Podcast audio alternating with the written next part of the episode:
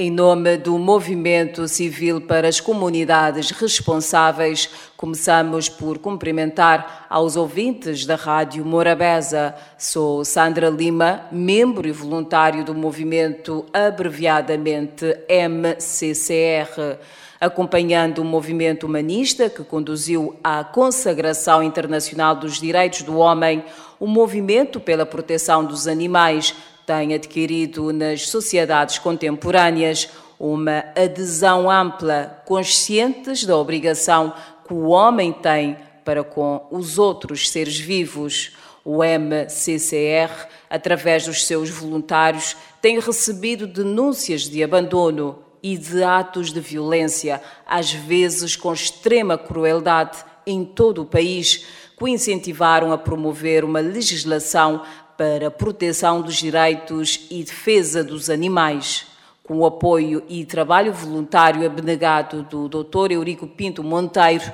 foi elaborado o projeto de lei. Em Cabo Verde, aumenta cada dia mais a consciência da importância de proteção dos seres que do homem dependem e que, não raro, satisfazem as suas necessidades, sejam estas afetivas, de auxílio, segurança ou outras, valorando que, com o desenvolvimento da sociedade cabo-verdiana, a generalização do conceito da proteção dos animais é cada vez maior a preocupação do público com a criação de legislação que proteja os animais. O MCCR decidiu pela iniciativa legislativa popular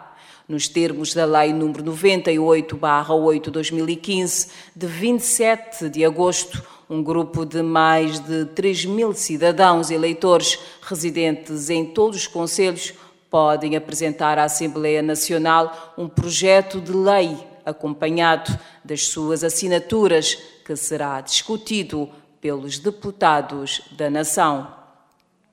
O projeto de lei de proteção dos direitos e defesa dos animais integra os conhecimentos recentes da biologia, da ecologia e da etnologia que confirmaram a perpétua evolução da vida em interdependência entre seres vivos, onde o homem é apenas um elo. Porém, perante o sofrimento, nenhuma diferença especial existe entre o homem e os outros animais a angústia, a fuga, os gritos e a agressividade são idênticos, assim como as necessidades fundamentais de se alimentarem, de se reproduzirem,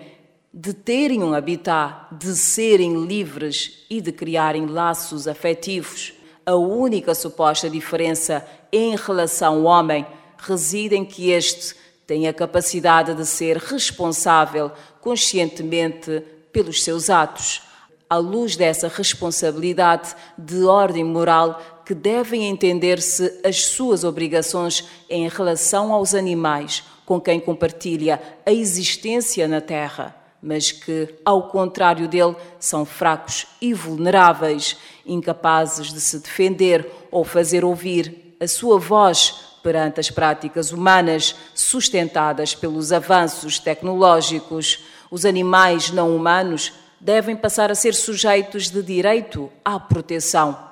não serem vítimas de torturas ou sofrimentos inúteis, além de direitos aos cuidados e trato devidos que garantam o seu bem-estar físico e psíquico.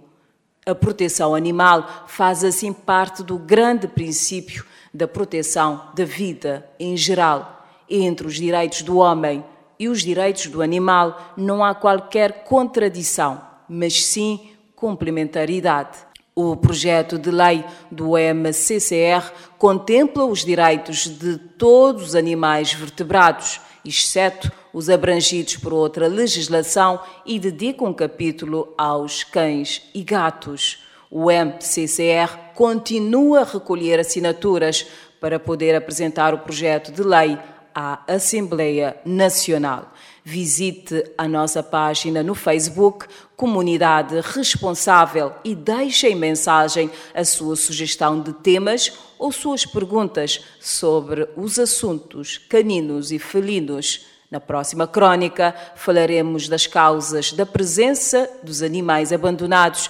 em espaços públicos. Obrigada pela atenção.